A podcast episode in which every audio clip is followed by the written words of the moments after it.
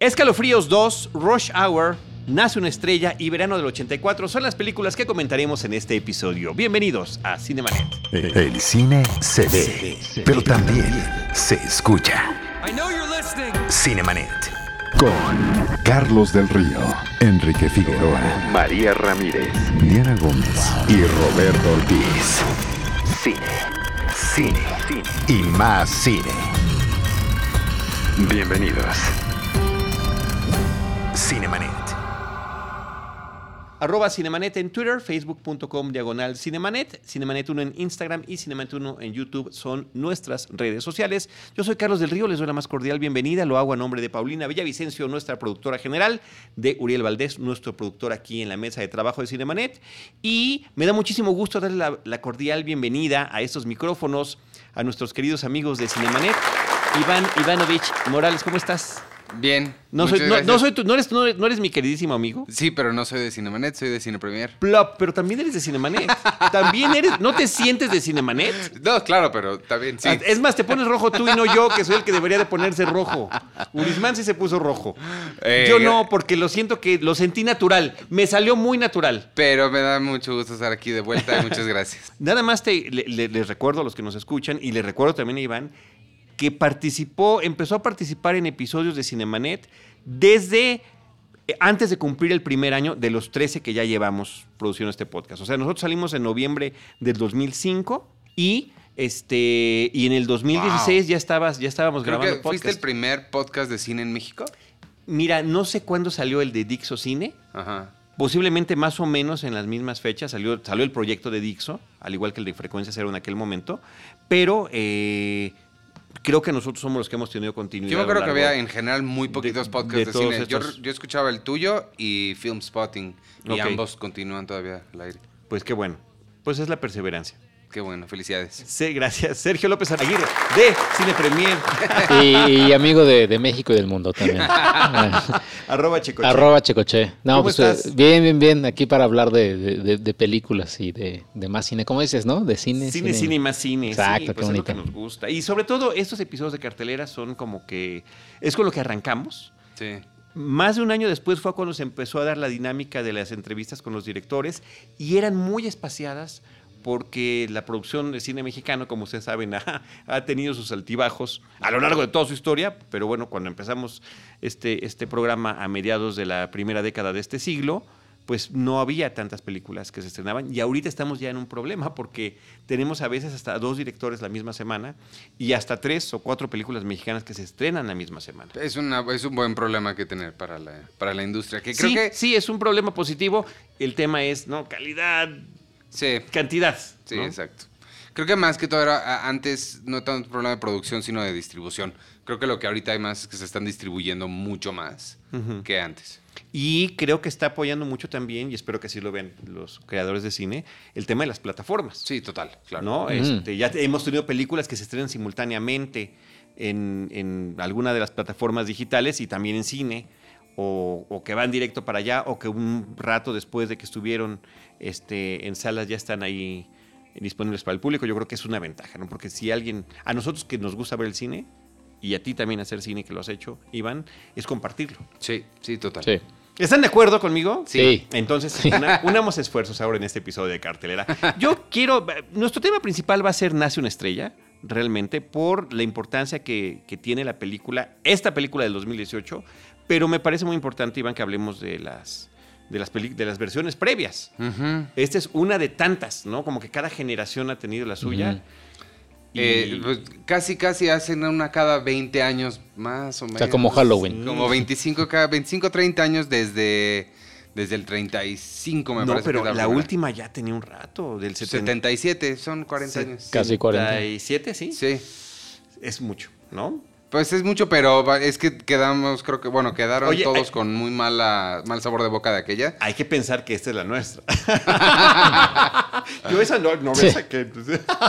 Oye, pero bueno, antes de eso, eh, eh, comentar algunos estrenos que hay en la cartelera o películas que están llegando recientemente. Escalofríos 2, eh, Haunted Halloween es el título original. Esta secuela de esta serie de libros. Eh, ¿Tú los conoces? Sí, Goosebumps de... No recuerdo quién es el, autor. La, y la primera la protagonizó Jack Black. Sí, protagonizada por Jack Black, que, es una película divertida, ¿no? Sí, es lo que es ya. Este, son, son los... Eh, R. L. Stein es el autor y es el nombre del personaje que interpreta que interpreta Jack Black. Jack Black, ¿no? Y cómo esas criaturas fantásticas cobran vida gracias a los, a los libros que él crea y que hubo una serie televisiva. Ajá. Entonces, en esta secuela, eh, lo que se está retomando es uno de los personajes como más emblemáticos de la serie y también de las historias que era el muñeco ventríloco. El muñeco ventríloco que aquí, aquí ya tenemos sentadas las bases de todo lo anterior, entonces es directamente la, una noche de Halloween donde eh, tú que has vivido en Estados Unidos eh, sabes muy bien cómo cómo adornan y cómo, se, cómo, lo, cómo lo toman eso de que todo, todo se convierte en una festividad y todo el mundo quiere arreglar sus casas y ponen figuras y demás. Imagínate que de repente todas esas figuras empezaran a cobrar vida, ¿no? Es, todo está hecho con animación digital, la mayoría de esas cosas. Tan es así este, que la, el área de animación de Sony tiene su crédito al inicio de la cinta. O sea, cuando la ves dices, vamos, voy a ver una película animada. Sony Animation. sí. Entonces eso me pareció, me pareció curioso. Creo que es una, una película sencilla, eh, cumplidora, está dirigida a un público juvenil, infantil, realmente, y de esas películas que creo que los papás podemos tolerar amablemente en el cine. No tendrá algo así especial para nosotros como lo tuvo Pie Pequeño, que platicábamos hace unas semanas, que a mí sí me gustó mucho dije, tiene cosas interesantes para los niños y tiene cosas buenas para los papás y que fue una grata sorpresa porque creo que nadie le estaba esperando. Bueno, Goosebumps creo que sí tiene, Escalofrío sí tiene su, su, su grupo de gente que, que tiene ganas de verla y creo que la van a disfrutar los pequeños. Y está padre, está padre el tema de este muñeco ventríloco. O sea, a mí, a mí sí me late que sea el villano, porque así como los payasos, ¿no? causan, causan este resquemor que dices, me río o le temo. Este, creo que los muñecos ventrílocos también. ¿Cómo se compara con la primera? Yo creo que una rayita más abajo. ¿Sí? Sí.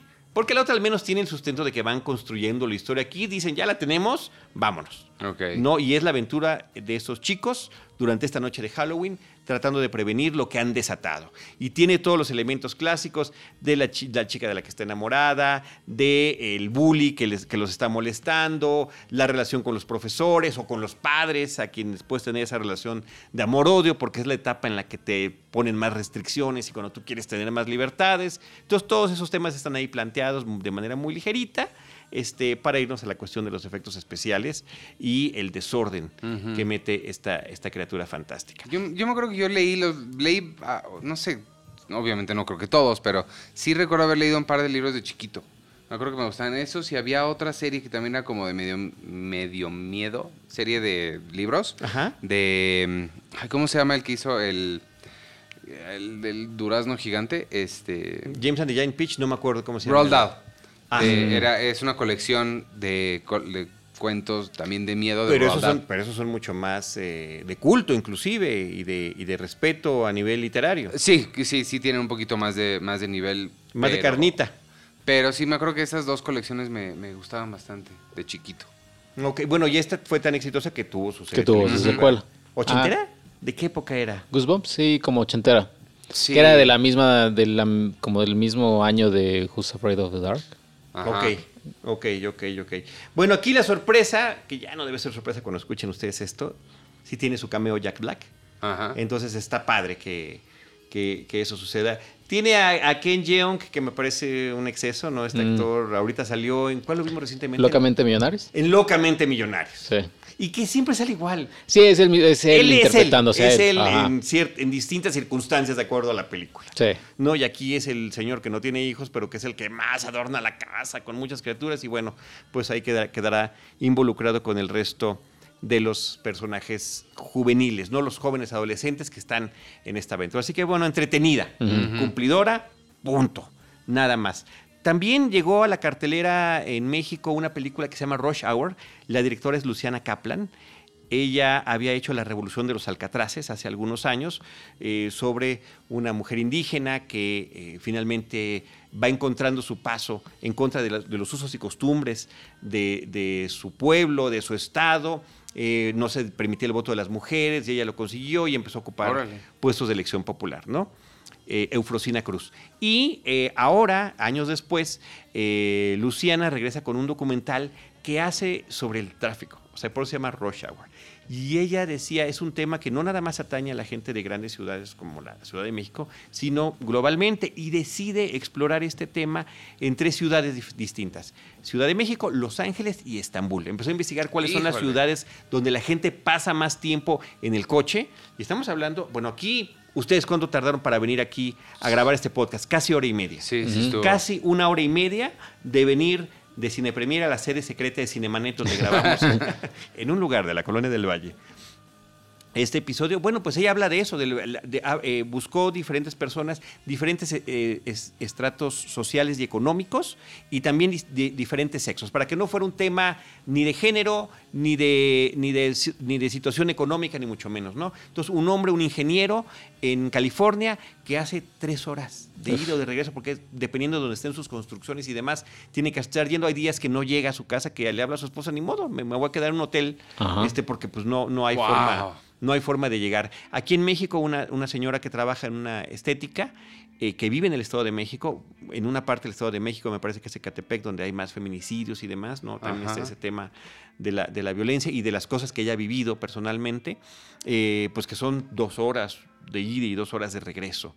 Y en Estambul eh, también es una mujer, una familia de clase media, donde la mujer trabaja y también pues la angustia de dejar a los niños, ¿no? a, su, a su pequeña hija, que ocupa un papel importante y protagónico en la película porque es muy enternecedora la relación que tiene. Es documental. Es documental, es una película documental sobre este tema. Eh, bonitas tomas aéreas, de eso no. Es, una cosa que nos gustó mucho cuando la vimos aquí en Cinemanet y cuando platicamos con Luciana Kaplan, pero dijo, ese no era el tema, o sea, había la posibilidad de hacerlo y lo hicimos, algunas, pero muy bien, muy bien ejecutadas. A mí me gustaban porque te daba una perspectiva de cuál era esta realidad, ¿no? Mm, lo mismo de Indios Verdes, ¿no? Cuando vienen todos hacia acá y cómo se están cruzando así, cuando lo ves desde, desde arriba, es impresionante, ¿no? La locura, cuando se junta la carretera con ya entrando aquí pues a lo que es la Avenida de los Insurgentes. Este, también en una toma aérea nocturna en los freeways de Los Ángeles, pues te permite ver esta fila de luces rojas y blancas, ¿no? Dependiendo del sentido en el que van los coches. Inacabable. Y lo mismo en Estambul, donde eh, pues ya, sabe, ya saben que Estambul es una ciudad que está una parte en el continente europeo y una parte en el continente asiático. Hay que cruzar en, barco o en puente, eh, si uno trabaja de un lado o de otro, y bueno, los puentes que tiene que cruzar esta mujer. Y si hay una emergencia, lo que se tardaría en regresar, ¿no? Eh, y, las historias se van alternando. Entonces me parece un esfuerzo, un esfuerzo interesante. Me sonó más interesante que escalofríos.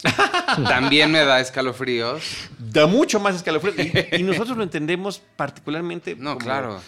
Nada más hablando de esta experiencia que acaban de tener hace unos minutos ustedes. Siempre, siempre me causa mucha gracia cuando gente de otras ciudades vas a visitarlos o estás platicando con ellos y te dicen, no, es que me tocó un tráfico horrible, hice 20 minutos. Sí. Y tú así, yo 20 minutos considero no salir ni de mi calle.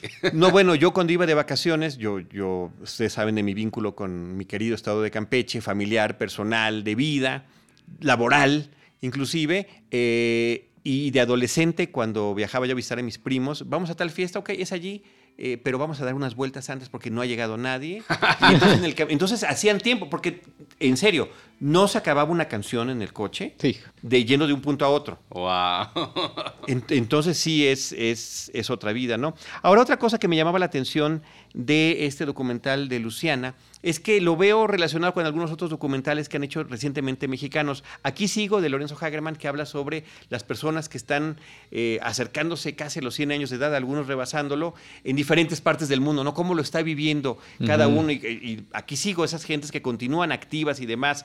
O este, el, documental de violencia de género que recientemente, Batallas Íntimas, que estuvo, eh, de Lucía Gajá, que estuvo nominado también en los premios Ariel este año 2018. en, general en México, que también es en diferentes ciudades, ¿no? Nueva York, México, y, no me acuerdo cuál era la otra ciudad que tocaba. Creo que en general el documental en México tiene una historia, una larga historia súper interesante. Creo que hay muy buenos. Creo que si hay dos cosas, si tuviéramos que escoger dos cosas que hace impecablemente el cine mexicano es el documental y la fotografía. Creo que hemos tenido excelentes documentalistas y excelentes fotógrafos. Cinefotógrafos y, fantásticos. Y a lo largo de muchos años, ¿no? Ahorita justo haciendo el, el, el como pues el anuncio, no es mío, pero pues está empezando Docs MX, que estaría padre también que la gente fuera a acercarse a estos documentales que no, no necesariamente llegan a la carteleras comerciales, pero festivales como Docs te permite pues verlos y ver mucha producción nacional que está interesante. Así es. Y cuando busquen Rush Hour, que así se llama porque trató de tener un título este, internacional, que no les vaya a pasar lo que me pasó a mí hace tres minutos. que, hoy sale Jackie Chan en este. Oye, están pasando Rush Hour en el cine otra ya vez. Ya va la 3. Internet Movie Database. Y, y, es una pareja explosiva, ¿no? Está con Jackie Chan este, y, Chris Tucker. Y Chris Tucker. Que tuvieron su momento, ¿no? Sí, no, y la película, la, estuvieron tres. ¿Tres? Ajá, fueron tres películas. Wow. Sí, ahí sí perdí la cuenta, ¿no? Eh, eh, llevando al extremo a la pareja dispareja. Bueno, pues son Rush Hour distintos y esta es la película mexicana, de una mexicana, filmada en tres ciudades diferentes, que ya está también en cartelera. Pero bueno, eh, voy a cederle primero la palabra a Iván Checoche porque eh, hizo algo muy curioso, ¿no? Se fue alegre y felizmente al Festival de Toronto, vio un Ah, montón claro. de películas, entre otras vio A Star is Born o Nace una estrella, como conocemos el título de sus versiones previas, inclusive desde hace muchos años. Y, y de todas formas quiso volver a ir a verla en la función de prensa. Volví a ir a la pesar función de de que hiciste cuánto tiempo para llegar No sé cuánto a la hicimos, función de como- prensa. También como una hora. También como una hora. Y mira que. Y, Una y hora él, me parece poco, ¿eh? Y él dijo que fue la mejor que vio en Toronto. Sí. Ok. Sí, o sea, fue mi, fue mi primera vez en el, en el Festival de Toronto, que como ustedes saben es pues el festival para cine comercial de Hollywood, es como donde arranca la temporada de premios oficialmente. Este O más bien no oficialmente, Bueno, más bien pero no es oficialmente. donde, donde em, enfocan sus esfuerzos para promoverlos. Están, es un festival que se ubica en la segunda mitad del año. La segunda mitad del año, para tenerla fresca en la mente de los votantes, es la que se utiliza para estrenar las películas que tendrán posibilidades. Y qué mejor eh, lugar que tener como foro Sí. eh, un festival en, en América del Norte. Para, para hacer ruido de sus películas, ¿no? Y que llevan a mucho talento Sí, para que esté es- platicando y conviviendo con, con los que asisten al festival. Es que justo es eso, justo todas las distribuidoras lo aprovechan como el espacio para promover las cosas que ellos esperan sean de las que todo el mundo está hablando en la temporada de premios, ¿no? Entonces, sí se llegan a ver, o sea, se ven todas las cosas o casi todas las cosas que van a estar sonando. Este, no sé, o sea, el comentario que he estado haciendo es, no sé si yo iba con las expectativas demasiado altas o escogí mal, pero no me parece, no vi la cantidad de joyas que yo esperaba ver, eh, considerando todo lo que ha salido antes en ediciones anteriores, que Eh, normalmente... sobre todo en años recientes. Sí, exacto. Salen cuatro o cinco de Toronto que dicen, ah, son las que todo el mundo está hablando. Y este año no sucedió así. Este, digo, la que ganó el premio del público, que es el premio que más determina la que más va. O sea, el año pasado ganó tres anuncios afuera de Ebbing, Missouri. Ajá. El año antepasado ganó. Que no se llama así en México. ¿Cómo se llama? No me acuerdo. cómo Tres anuncios por un crimen. Ah, so- gracias. Como se llame. Ah, el año antepasado ganó Moonlight, que se llevó el Oscar. Este, ¿Que entonces. ¿Sí se llamó Moonlight? Moonlight. sí, Luz de ¿no? Luna. Sí, o Luz de Luna. Creo que era Moonlight, dos puntos Moonlight. Luz de Luna. Ok. Eh, y este año ganó una que curiosamente es de Peter Farrelly, que Peter Farrelly lo conocemos por Loco por Mary Sí, claro. y por este tipo de comedias que nada que ver con, con el Oscar, pero ganó la de él que se llama Green Book y esa es, la, es de las pocas que no vi. Ah, qué lástima. Sí. Es que ahí está, eh, bueno, en cualquier festival, este tema de que no puedes estar Sí, no, ese todo, es- tienes que decir no, pero y lo- no sabes, ¿no? Y además lo curioso de esa es que el festival yo me di cuenta que eh, es de, de viernes al siguiente viernes, ¿no?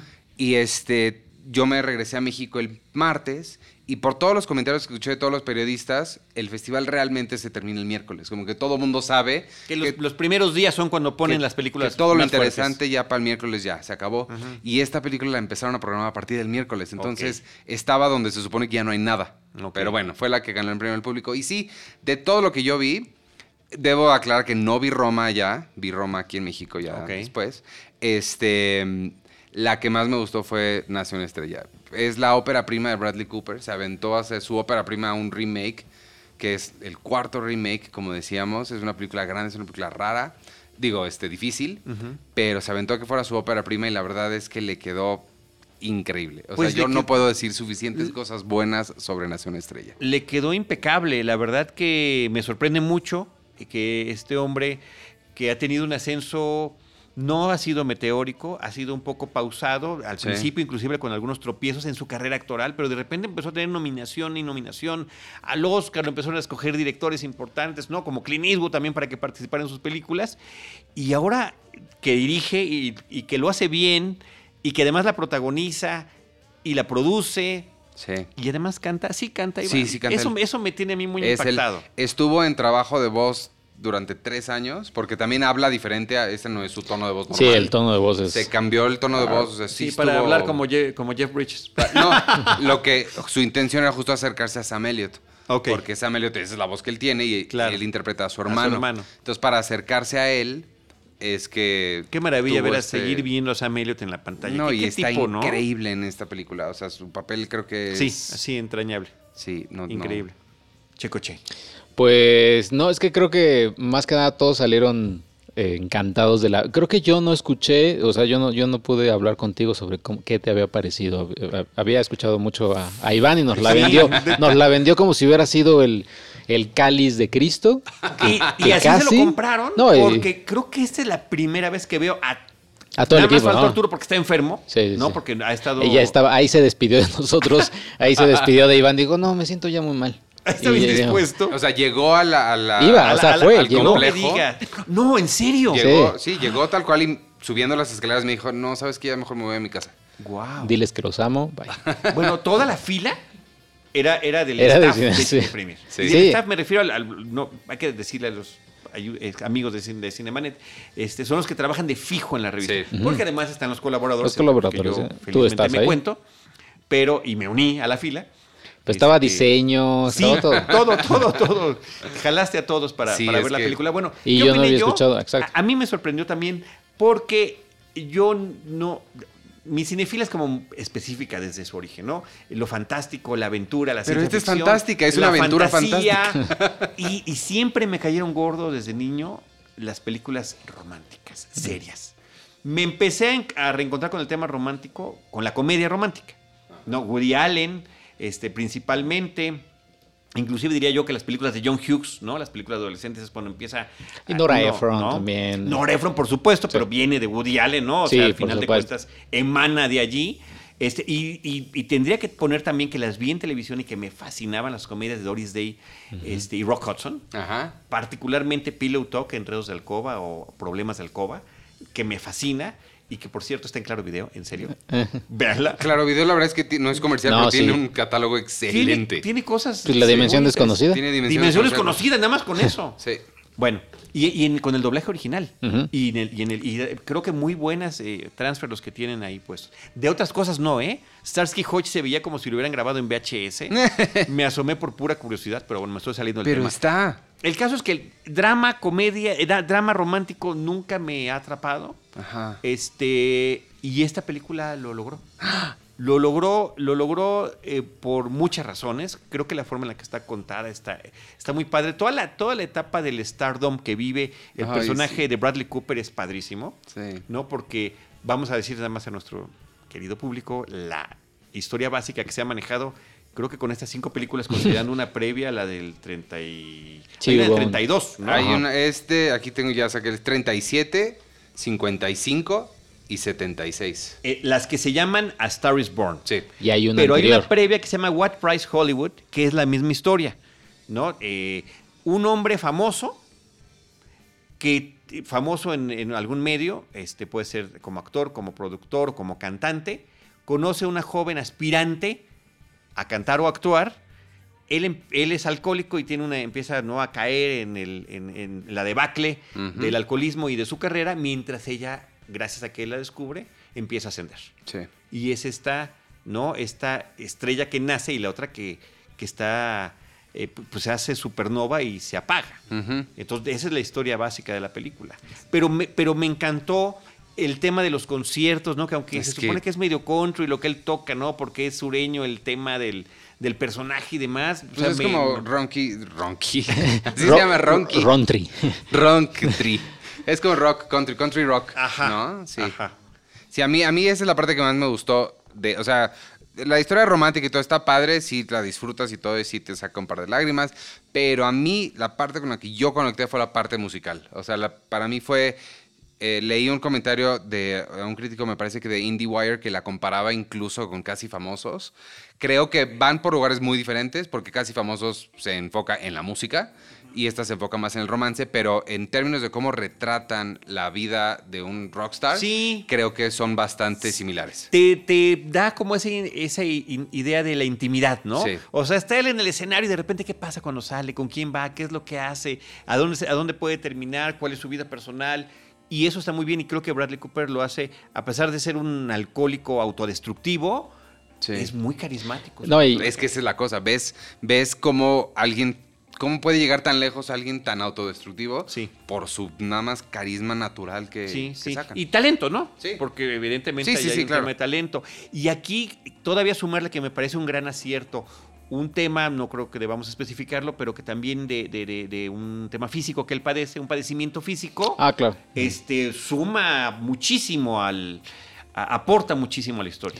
Sí, a mí me gustó eh, cuando estaba viendo la película también. Creo que sí me di cuenta porque eh, Bradley Cooper él quiso escoger a- al director de fotografía, que es Matthew Libatic, que era lo que platicaba con Iván, que eh, nos, o sea, me recordó también mucho de Wrestler. Ajá. Que The Wrestler de Aronofsky tiene estas tomas eh, detrás de, de- Siguiéndolo a siguiéndolo, cámara a mano, ¿no? cámara en mano y que tiene cámara una- al hombro, cámara al hombro siguiendo las espaldas del personaje. Y tiene una, tiene, sea, The Wrestler tiene una escena que me encanta que es eh, lo estamos siguiendo a él cuando va a trabajar en esta como salchichonería Ajá. y lo está siguiendo como si fuera exactamente a salir al ring. O sea, y, y abre las cortinas y Sí, se escucha el sí, público y demás. sí, y aquí con, con eh, A Star is Born es igual. Perdón, y en esa escena y cómo se quiebra ya en el trato Exacto. que no logra con la clientela. Así de sencillo, no, no, no, es un hombre que no puede tener otro tipo de trabajo. Eh, haciendo la comparación, a mí The Wrestler me parece infinitamente superior. O sea, es una película que me súper emociona, que me... Y además Mickey Rourke, o sea, estaba perfecto para el papel, ¿no?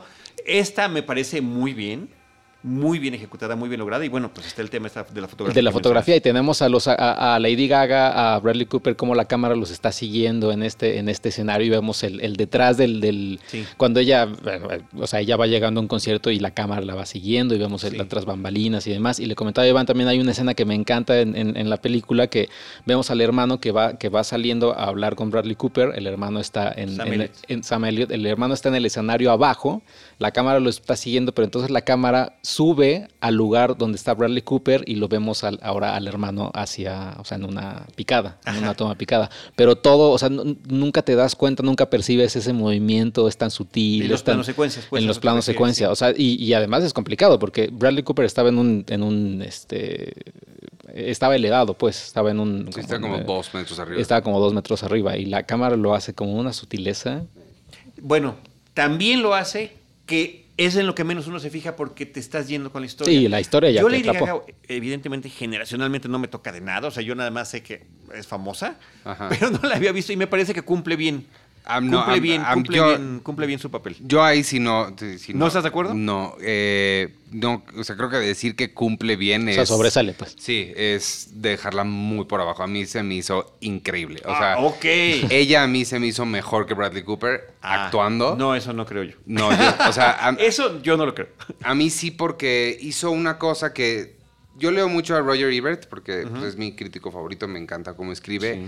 Digo, por algo se llevó el Pulitzer. Este y Que en paz descanse y esté con los dioses del Olimpo cinematográfico. ay, sí. Sí.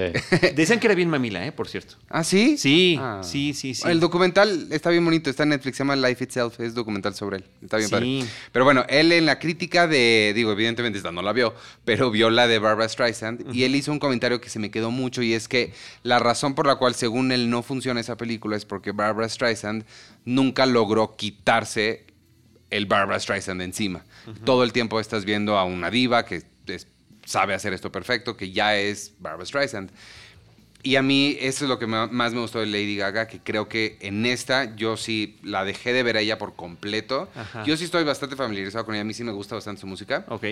Y para mí sí fue ver a una niña que se sube a un escenario. Esa es la, la primera parte que me arrancó una lágrima la película. Ok. Fue... Una de las varias que te echaste. Tres veces fue, las otras no las puedo decir. No. Pero eh, la, la primera sí, porque pues es la primera vez que ella tiene la oportunidad de demostrar su talento. Y sí es una escena que a mí se me enchiló, se me enchiló, se me enchinó la piel. También. se me Ay, enchinó la- la, la piel y sí dije, es que es ese momento. Y verle su rostro de cómo lo que se siente que te dé a alguien una oportunidad de demostrar quién eres, para mí eso fue... Y fíjate que en esa escena estás en lo correcto en la descripción, pero siento que en las escenas posteriores como que ya venía con, como que lo dominó muy facilito. Esa parte a mí, mm, ¿no? Ahora, la escena que está increíble con ella es cuando es descubierta. Sí. Vamos a decirlo así nada más. Punto. Quédense con esa idea. Mm, mm. Cuando la descubren, a esa estrella que nacería, como reza el título de la película, me parece que está muy, muy padre lograda. Regresando a la foto, nada más hay que mencionar buenos muchachos porque también hay una toma muy similar, ¿no? Cuando entran al casino por atrás, terminan poniéndoles la mesa. Que es una obra maestra esa toma. Esa, esa es una joya. Pero este el, tema de, Lady Gaga sí tengo, tengo yo esos altibajos. Te digo que sí me parece mejor la interpretación de él eh, eh, que, la de ella, ¿no? A mí Bradley Cooper, hacia a mí también un poquito me gustó más. O sea, siento yo que bueno, o sea, Lady Gaga también tiene sus momentos de, de, donde lucimiento. Se, de lucimiento donde se confronta con el personaje de, Bradley Cooper y los dos. Sobre todo hay una escena donde ella está como en latina y, y, él está llegando con ella a platicar. Esa escena como que sí, sí los muestra eh, en un duelo actoral, por así decirlo. Pero Bradley, qué fuerte, Bradley Cooper sí, híjole, el, el, tema con el tono de voz, el que haya cantado.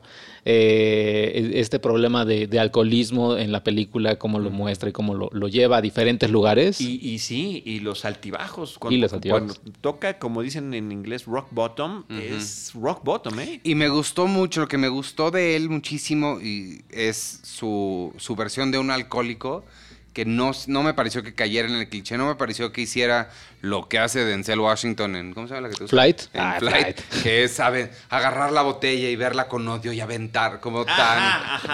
sí se me hizo un alcohólico. O Nicolas Cage. Es, sí, Nicolas Cage. Las Vegas. Exacto. O sea, mm. sí le creía a su alcohólico funcional. O sea, que está alcoholizadísimo, pero todavía puede, digo, funcionar. Exacto.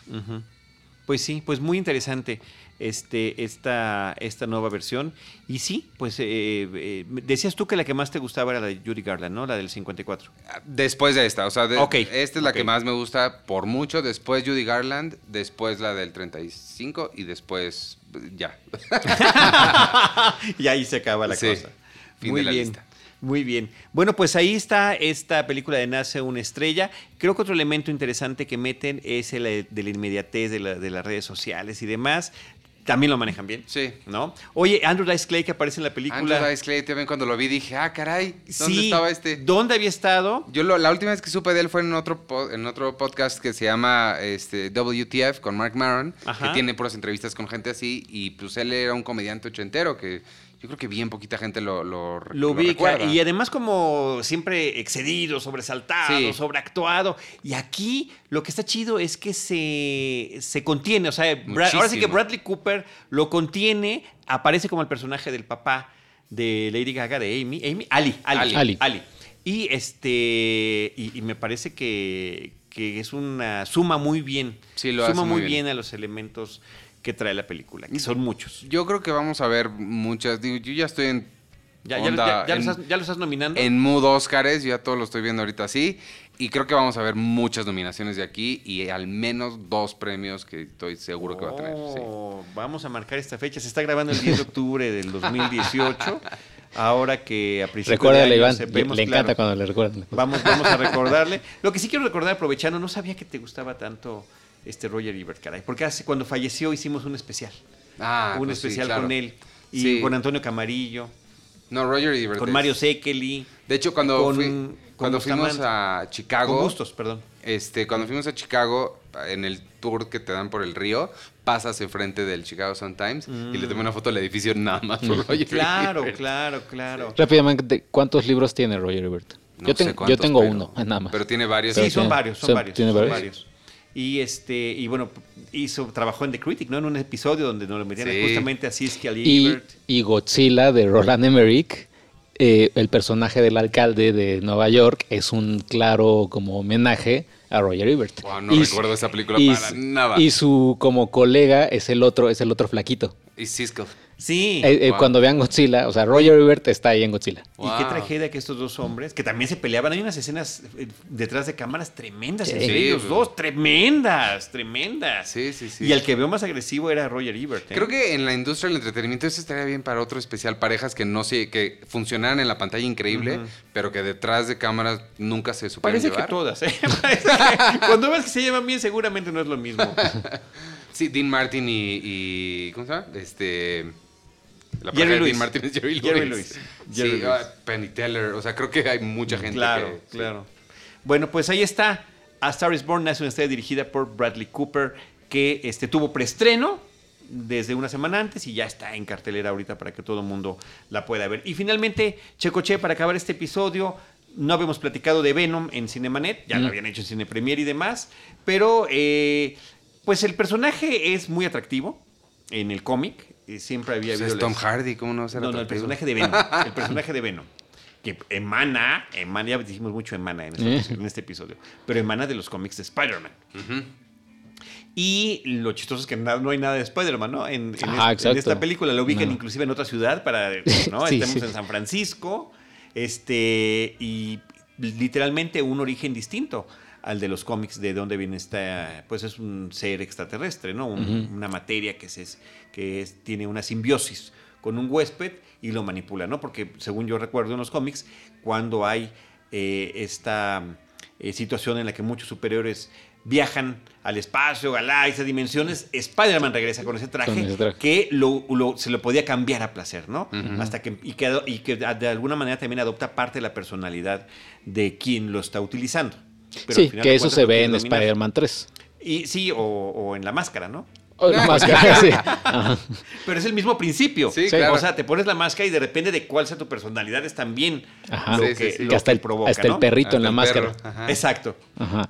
Pues eh, eh, fíjate que fue un. O sea, es, curioso todo el, fenómeno de Venom, porque sí, a la crítica eh, en general, como que les pareció la película de, de, de bien a secas a mala, ¿no? Eh, a mí se me hace entretenida, es, lo que es la película, no es un desastre como lo que te le están vendiendo muchos. Sin embargo, es lo que es, igual y se esperaba un poquito más, siendo Tom Hardy pues, la estrella que es, y él había mencionado que es fan del personaje y demás, que claro, que, todos los actores te mencionan que son fans de, su personaje, ¿no? O que se volvieron fans cuando lo conocieron, ¿no? Ajá, exacto. Ya me imagino a Jason Momoa leyendo Command, pero bueno. Eh, pero sí, el caso de Venom al público le encantó. O sea, el público fue. Sí, un trancazo, un, trancazo. Un, trancazo en taquilla. ¿En México o en el mundo? En el mundo. Wow. Pero también aquí en México. También aquí, en, México. Y eh, eh, juntándolo con Nace una estrella, se, se, me hizo curioso que los fans, eso se, dio la noticia, los fans de Lady Gaga pedían boicotear la película de Venom. O sea, en el sentido de vayan a ver mejor Nace una estrella, olvídense de Venom. Y pues no, la gente. Y el otro dato que las une. Eh, ah, el otro dato de que las une pues, es Matthew Libatic, el director de fotografía de Nace una estrella, es el mismo de Venom. Oh, mi cabeza acaba de explotar en este momento.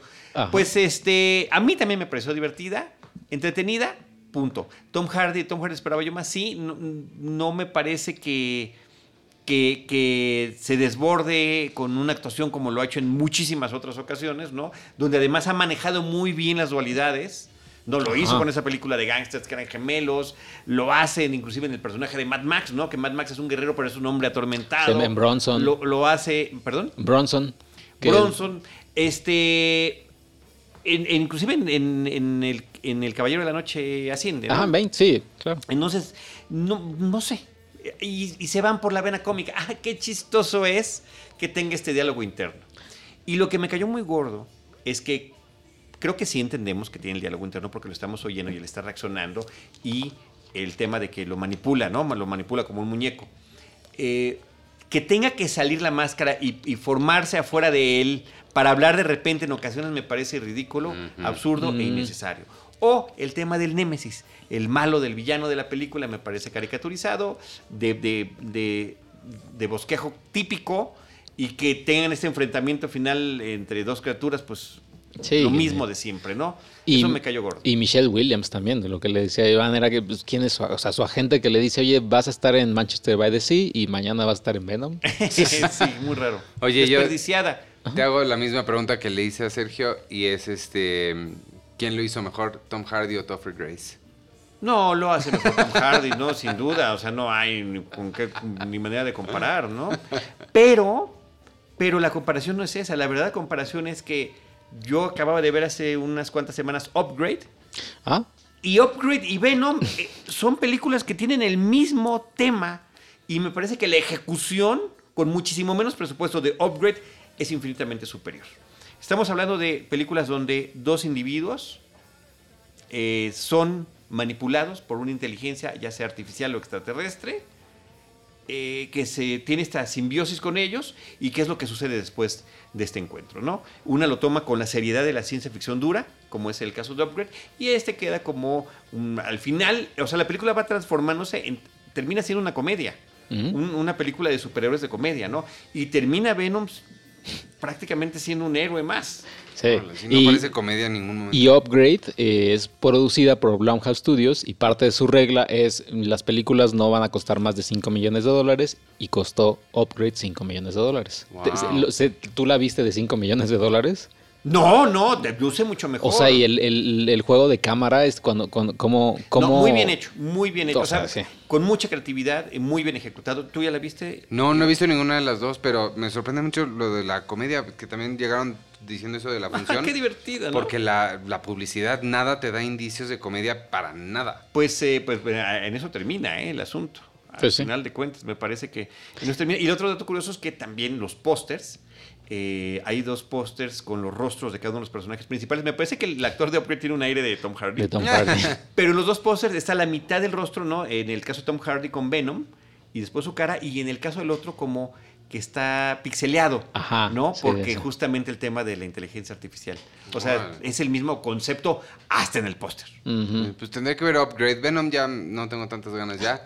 Pero Upgrade sí, cada vez que escucho de ella dicen mejores cosas. Sí, no, yo creo que es una de las cosas interesantes de este año, ¿eh? En- Sí. en- Sí, fue fresca, una Sí, película muy fresca. Sí, sí, sí. Muy equiparable, la puedes poner en el mismo ciclo de Ex Máquina. Ah, Ajá. Ya con eso. Sí. Entonces, ahora Ex Máquina está con una fotografía como más preciosista y demás. Ex Máquina es increíble. Con Alicia Vikander. Qué barbaridad. Muy bien. Bueno, pues muchísimas gracias. Ah, tú querías hacer una recomendación de Netflix, por favor. Eh, bueno, sí, so- eh, igual y nada más son varias. Hold the Dark, de, del director que se llama, creo, Jeremy Saulnier, que él hizo Green Room, que también Green Room está en Netflix. Eh, y es una película, es como un... Es un hombre que le piden investigar un asesinato de un- una desaparición de unos niños. Y juega con elementos un poquito eh, entre el thriller y entre el también, no lo mágico, pero sí extraño. Esperaba un poquito más de, de, de, the Dark, pero pueden ver Green Room, de que es del mismo director en Netflix y también está increíble. Y eh, Julio 22, que es de Paul Greengrass, su nueva película después que hizo Jason Bourne, que no, no estuvo tan buena. Y habla sobre el ataque terrorista que hubo en Noruega en 2011, en julio 22 precisamente. Y es una película que muy al estilo creo que de, de United 93, de. Capitán Phillips, que son películas verídicas, pero obviamente con el toque de Paul Greengrass. Sí, de, de, pues de una ficción que te, efectivamente te pareciera que está viendo uno, un acercamiento a un documental, ¿no? Exactamente. Es ese tono que él maneja. Este, yo también de Netflix quisiera recomendar la película Operación Final, Operation Finale es como se llama, de Chris Weitz, y que eh, trata sobre la captura de Adolf Eichmann, este, uno de los orquestadores del, del genocidio eh, de los nazis Chris, sobre Chris los judíos. Weiss el de, es el de American Pie y el de la de que nominaron a Demian Bichir. Eh, me suena, sí, ¿no? Creo, no sé creo qué. que sí. El, Sí, que hizo, porque- el que hizo la de New Moon también. Sí, sí, sí, sí. About a Boy. Sí, Chris Ajá. Weiss. ¿no? Ajá. Bueno, pues él está dirigiendo esta película. Órale. Dirige a Ben Kingsley, a Oscar Isaac. Eh, es que es, es guatemalteco. No, ya digo con Isaac, Oscar ¿no? Isaac ya estoy yo vendido. Sí, Os- Oscarito. No, espérate. Sí. Este, Melanie Laurent también Oh, está en la wow. película. Y es sobre estos agentes del Mossad de Israel que van a secuestrar. Los que encontraron a la mamá de. Luis Miguel. los que encontraron a Adolf Eichmann eh, y cómo se lo llevan para tener este juicio que fue pues el de los grandes eventos televisados Wow. de la historia, ¿no? ¿Cómo Eh, se llama? Operación Final, Operation, Operación Finale. Eh, ah, esta puede ser una película complementaria a una que tuvo original HBO hace muchos años, que se llamaba Conspiracy, que era sobre el momento en el que grandes eh, jefes nazis, incluido este Adolf Eichmann, se juntan para planear cómo van a hacer, cómo van a transportar eh, y a ejecutar a los judíos durante, la Segunda Guerra Mundial, ¿no? Pero lo hacen con una frialdad, decía yo antes de platicarnos antes de entrar al aire, a la grabación, de como si estuvieran hablando de un proceso de una fábrica, ¿no? Un proceso industrial, porque hablan además de unidades. O sea, nunca, nunca se mencionan las personas, ni su, ni su religión, ni nada. Entonces es, es escalofriante. Pero bueno, pues esta es lo que pasa con Eichmann después de que sobrevive eh, la Segunda Guerra Mundial, escapa, se va a Argentina y ahí estaba viviendo feliz y alegremente. Híjole.